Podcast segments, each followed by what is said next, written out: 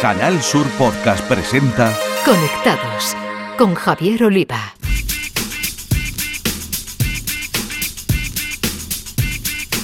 Bienvenidos, conectados. Os traemos un día más la actualidad del mundo de las nuevas tecnologías de la información y la comunicación, nuestro epicentro Andalucía y desde aquí al resto del mundo a través de la red. Andalucía cuenta con uno de los superordenadores más potentes de España, se llama Hércules y ya da servicio a las universidades y centros de I+D andaluces.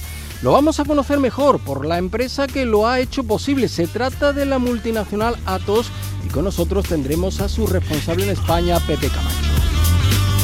En la sección de tecnología andaluza con nombre de mujer, la directora de la revista digital Mujeres Valientes, María José Andrade, vendrá acompañada de Nuria Carmona y su iniciativa para hacernos la vida más feliz desde el emprendimiento. En el espacio dedicado a videojuegos, los expertos andaluces del podcast The Games de Canal Sur Radio, José Manuel Fernández Espíritu y Jesús Linquepella, nos traerán el balance de un destacado evento andaluz en torno al videojuego de antaño, el Retro Chiclana, además de los últimos lanzamientos. Las novedades y cambios en las redes sociales nos las acercará el consultor de redes y responsable de los Instagrames de Cádiz, José Mi Ruiz, hoy revelándonos los espacios exclusivos que Twitter prepara para los super followers y los cambios de Instagram en las stories. Tenemos muchas cosas con la realización técnica de Macarena Crenes, pulsamos Enter y comenzamos.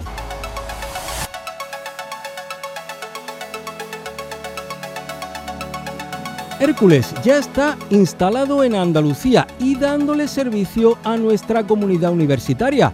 Hablamos de un nuevo superordenador que el Centro Informático Científico de Andalucía, el CICA, pone a disposición de las 10 universidades públicas andaluzas, así como a centros de I+D e instituciones que desarrollan su actividad en nuestra comunidad.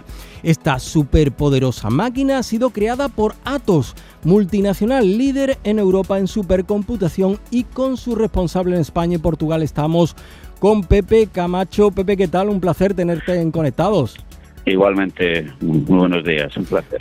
Bueno, vamos a conocer las entrañas de Hércules. Defínenoslo eh, primero en el aspecto técnico y después también en las capacidades prácticas que tiene.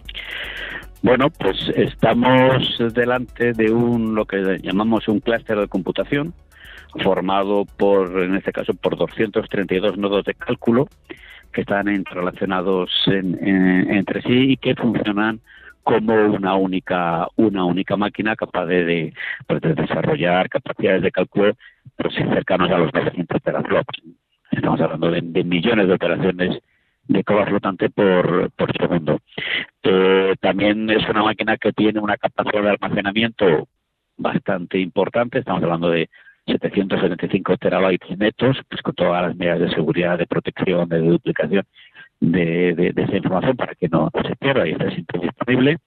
Y todo ello unido con una red interna de alta, de baja, de baja resiliencia y de alta velocidad, pues para que todo funcione, como decía, como un único, como un único sistema de cara a los usuarios que, accedan a, a sus recursos. Mm. La incorporación de, Hércules está contemplada en la iniciativa y ciencia del CICA, del Centro Informático Científico de Andalucía, cuyo objetivo es ayudar a la comunidad científica e investigadora a desarrollar sus trabajos. Por tu experiencia, Pepe, ¿qué van a poder hacer nuestros investigadores con él? ¿Cómo, como supongo que ya están haciendo en otras universidades del mundo donde habéis llevado superordenadores como este? Bueno, la, verdad es que una instalación de este tipo es eh, muy flexible y muy versátil, realmente. Eh, pues te permite desde investigar eh, problemas relacionados con las ciencias de la vida, la genómica, con la mecánica de fluidos, con el cálculo de estructuras, con el diseño de nuevas moléculas. Realmente mm, es, un, es un sistema, una plataforma lo, lo definiría mejor como plataforma muy abierta, de manera que los usuarios y los investigadores pues disponen de capacidad de cálculo sea cual sea el objetivo final de su investigación. En ese sentido, la versatilidad es probablemente una de sus principales características. Está, tengo entendido, entre los cinco más potentes de España. Mm, no sé cuál es el de mayor capacidad que habéis instalado en nuestro, en nuestro país.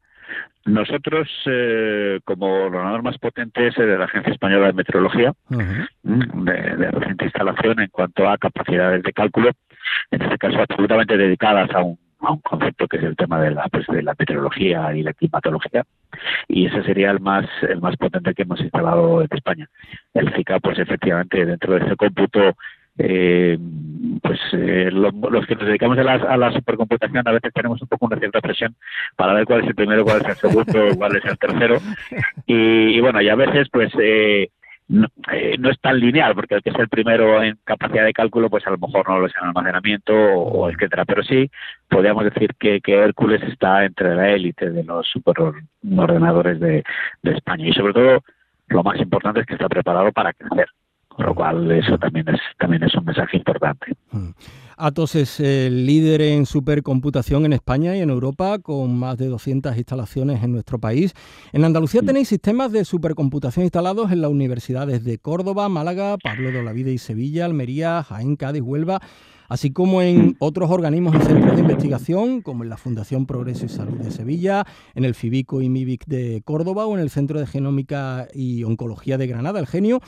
Em, oye, ¿a qué nivel, Pepe, crees que en este sentido está Andalucía dentro de España? No sé si está bien dotada y preparada para afrontar esos retos ¿no? de investigación de la mano del Big Data. Pues, pues hombre, la verdad que eh, uno siempre, por mucho que haga, siempre tiene la sensación de que hace poco.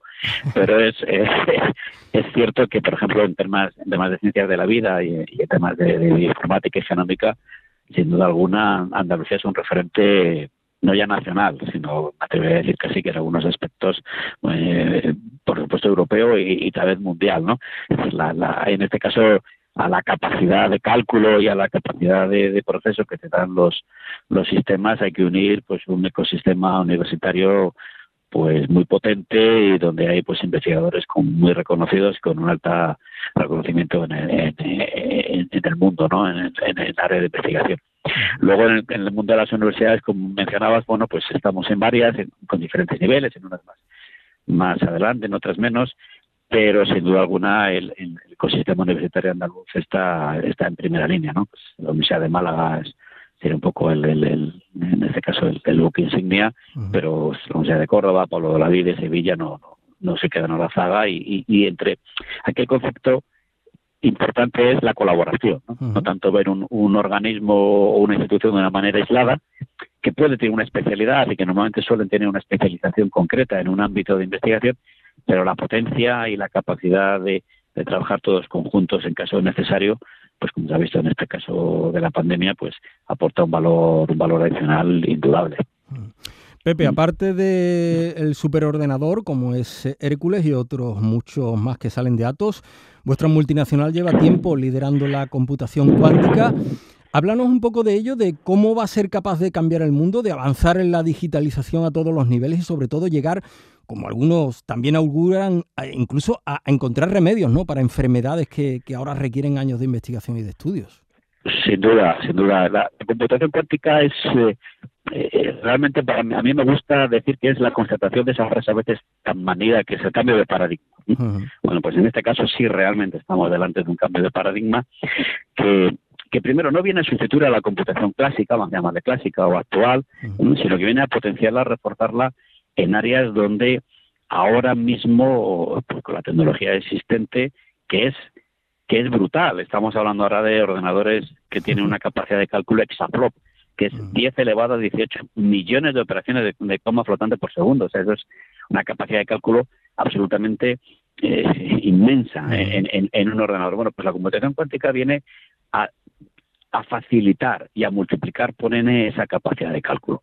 Cuando efectivamente estamos hablando, en el caso de ciencias de la vida o el diseño de nuevos fármacos o de nuevas moléculas, moléculas perdón, y estamos hablando de que con la capacidad actual, pues el desarrollo de un nuevo medicamento pues se oscila entre 10 y 12 años, con enormes cantidades de dinero en inversión, en, en pruebas, en idas y venidas, con la computación cuántica eso puede quedar reducido, se habla en un entorno de pues no más de dos años, con lo cual la capacidad de desarrollo de nuevas moléculas, de probar nuevas apuestas que los científicos quieran probar y desarrollar, bueno, pues por supuesto acabará, eh, digamos, repercutiendo en, la en, la vida y en la sociedad, ¿no?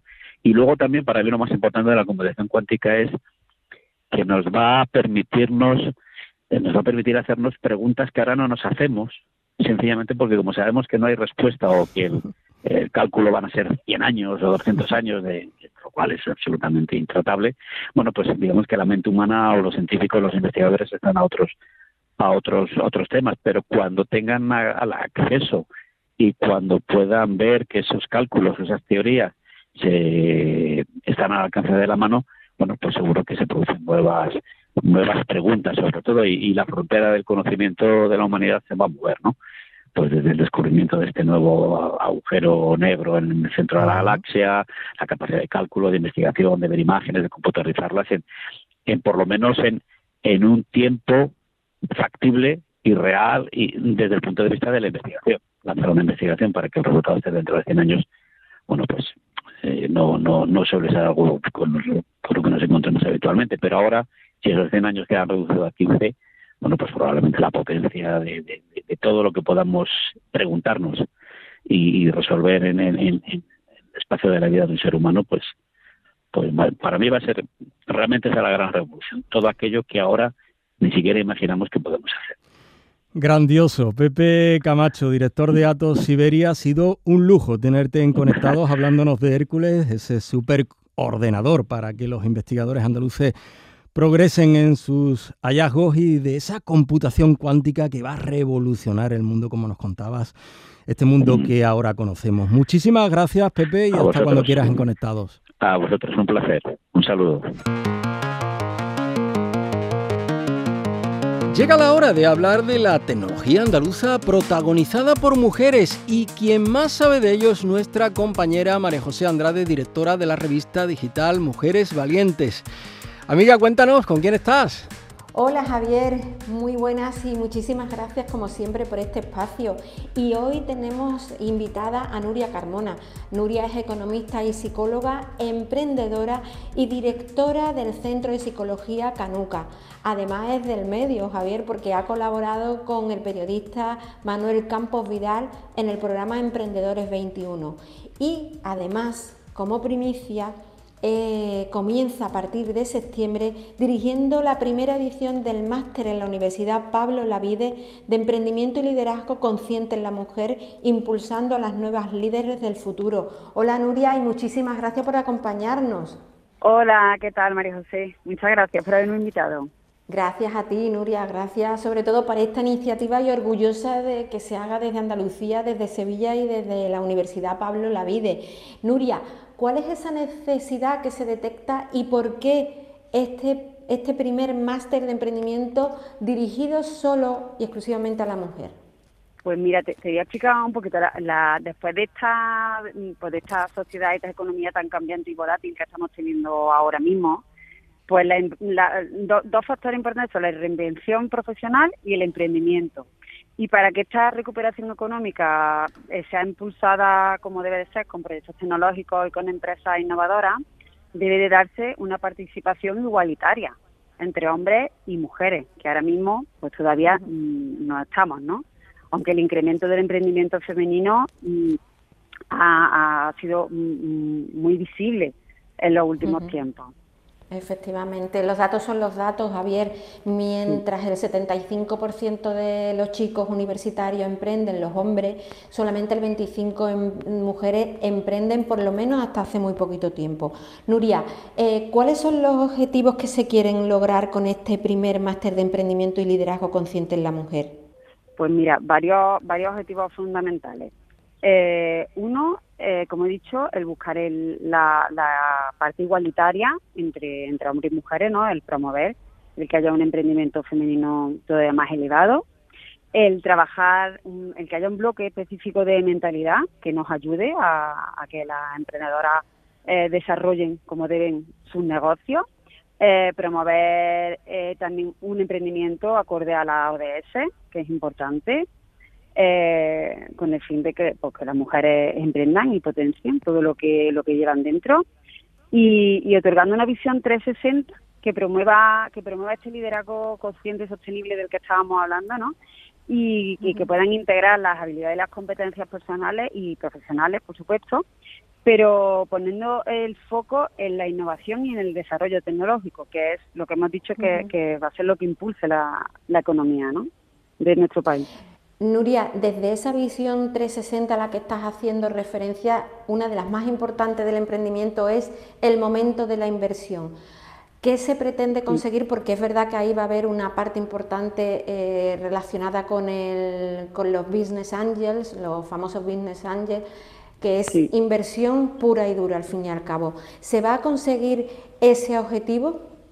Pues justamente hay un, bloque, una parte, un apartado en el máster súper amplio que, donde se va a desarrollar, eh, donde se van a poder ver el desarrollo empresarial de la de las emprendedoras que participen en él y luego va a haber una, un bloque donde dos de los business más importantes que tenemos ahora mismo en Andalucía, como son Tom Horsey, ¿no? que está en el tema de startups, y, y Vázquez, eh, bueno, también estará Gracia Catalina Piñero, que es la directora de la aceleradora Minerva. Van a estar ahí como para ayudar a las emprendedoras que sepan cuáles son los puntos más importantes a la hora de, de que un inversor se fijen en ellas y por supuesto, si hay proyectos que parezcan interesantes, pues están dispuestos a invertir en ella. Así que me parece algo mm, maravilloso.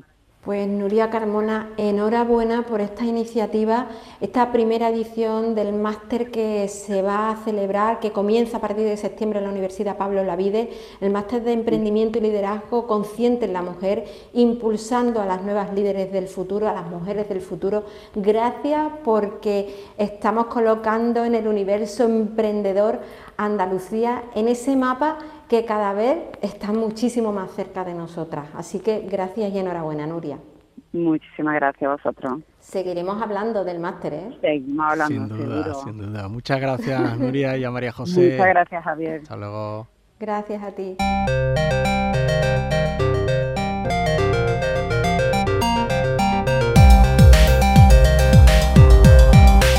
Nuestros gamers andaluces e integrantes de Toddy Games, el podcast dedicado a videojuegos e eSport de Canal Sur Radio, José Manuel Fernández Speed y Jesús Relinque Pella, nos traen lo que dio de sí el encuentro de Retro Chiclana y los lanzamientos que han llegado al mercado como el de Evil Dead.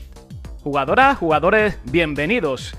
Os adelantamos algunos de los contenidos que detallaremos más en profundidad en el próximo Todo Games.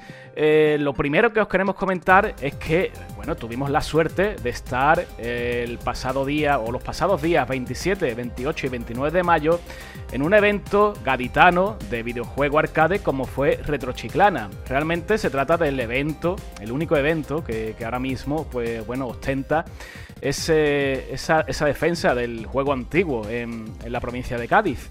Y ya va por su cuarta edición, cada año. Bueno, han tenido una pausa, ¿no? Con el coronavirus, como tantos otros eventos. Pero es verdad que cada año, o cada edición, mejor dicho, se van eh, mejorando, eh, tanto instalaciones como máquinas, em, exposiciones y, por supuesto, ponencias.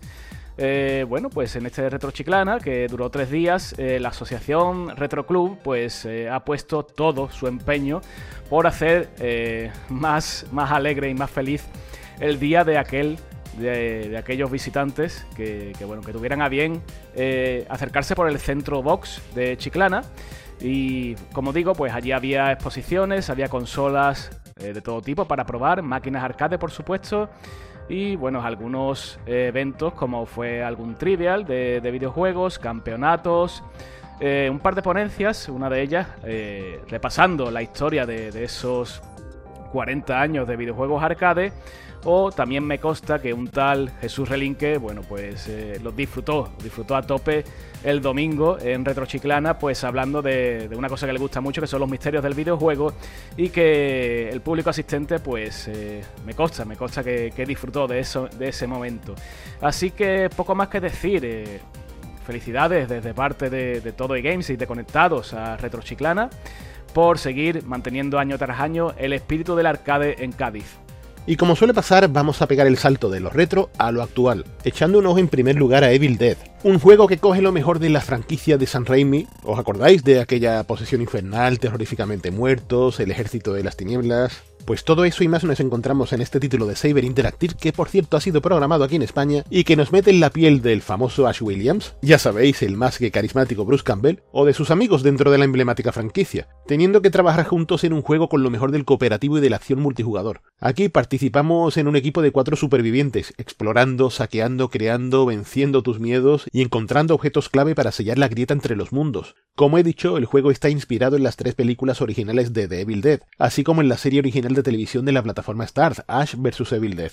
Y vaya, que podemos estar de parte de los buenos, de los malos, todo ello aderezado con un plantel técnico de AUPA. El juego es súper bonito. Y encima lo mejor de todo es que es divertidísimo y nos vamos a reír mucho jugando sobre todo con amigos y en familia.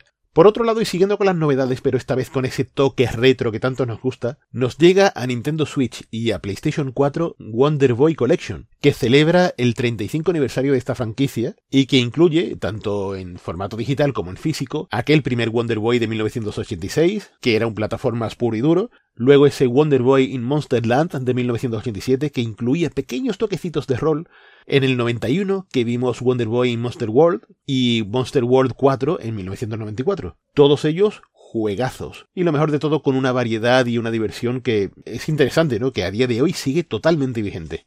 Para las mismas plataformas y también de la mano de los japoneses de Inin, nos llega Cotton Fantasy, una nueva entrega de otra saga que tiene muchos años, 30 años concretamente, y que ahora en PS4 y Switch pues viene con un nuevo capítulo, totalmente remozado, con gráficos en alta definición, 60 imágenes por segundo. Todo ello en lo que es un shutting up de scroll horizontal al más puro estilo Gradius, pero protagonizado por la brujita Cotton, que bueno, hace que tenga ese toque encantador, no tan nipón, tan cute, tan bonito, con músicas alegres, colorido superlativo en pantalla. La verdad sea dicha, es un juego que viene muy bien porque es que aparte de transmitir cosas sanas en pantalla, con toda la acción que conlleva, no es un juego fácil, todo hay que decirlo, nos trae de una manera muy cómica y encantadora un género que siempre es más que bienvenido, el clásico matamarcianos de toda la vida. Y poco más, que estamos a punto de echarle el guante a Sniper Elite 5, que tenemos muchas ganas de hablaros de él, pero que esto lo dejaremos para un próximo programa, en el que abrazándonos, ya con este calor tremendo que está haciendo, seguiremos diciendo aquello de... a seguir jugando.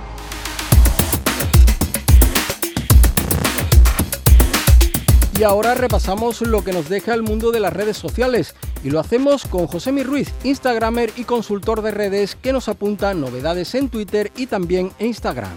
Twitter ha anunciado una novedad bastante esperada para los creadores de contenido de la plataforma. Se trata de la posibilidad de crear espacios exclusivos y a los cuales solo podrán acceder aquellos suscritos a los superfollow de un usuario en específico. De esta forma, Twitter quiere afianzar la relación entre los creadores con presencia en la red social y aquellos usuarios que ayudan y apoyan económicamente a los creadores. Superfollow Space es una nueva manera de estar incluso más conectados con los superfollowers, disponible ya para todos los creadores con superfollows. Aquellos suscriptores que se unan a estos espacios a través de iOS o Android podrán participar en las conversaciones de forma habitual. No obstante, si accedes mediante la web de Twitter, solo tendrá la capacidad de escuchar las conversaciones del resto de personas. Los Superfollow Space no son la única manera de crear espacios exclusivos. Durante el año pasado, Twitter lanzó una función llamada Ticketed Space, que es una característica que permitía a los usuarios entrar a un espacio a través de un pago previo. Los precios de estos tickets podían variar desde un dólar americano hasta la impresionante cantidad de 999 dólares. Además, los creadores tienen la capacidad de limitar la cantidad de tickets disponibles. Y pasando de Twitter, nos vamos a Instagram, porque esta plataforma está recibiendo todo tipo de mejoras para mejorar la usabilidad de la popular red social de fotografía. Por ejemplo, sabemos que la compañía quiere cambiar el diseño de la interfaz y parece que su próximo objetivo serán las stories. Si habéis oído bien, las stories de Instagram son una de las herramientas más utilizadas en la popular red social de fotografía, un sistema de mensajes efímero que nos permite mostrar cualquier cosa durante un plazo de 24 horas. El uso que se le da a estas stories no es precisamente para el que fue creado la herramienta. Muchos creadores de contenido no paran de subir historias sin ningún tipo de valor, sencillamente con el único objetivo de cargar su feed de historias. Instagram está probando un nuevo diseño para sus stories, que evitará que se muestren todas las historias del día. De esta manera, solo se podrán ver tres stories de Instagram, ocultando el resto detrás de un botón llamado Mostrar todo.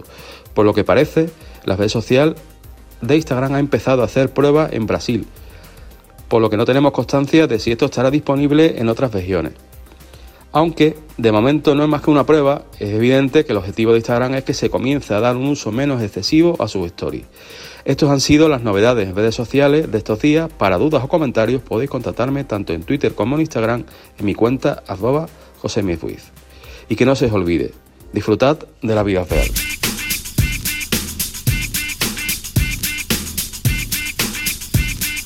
Es hora de terminar, ya sabéis que cada dos semanas tenéis una nueva entrega de Conectados en la plataforma de podcast de Canal Sur Radio, en Spotify o en Google Podcast, entre otras, así que os pedimos que os suscribáis en alguno de estos canales. Hasta entonces a todos, feliz vida virtual. En Canal Sur Podcast han escuchado Conectados con Javier Oliva.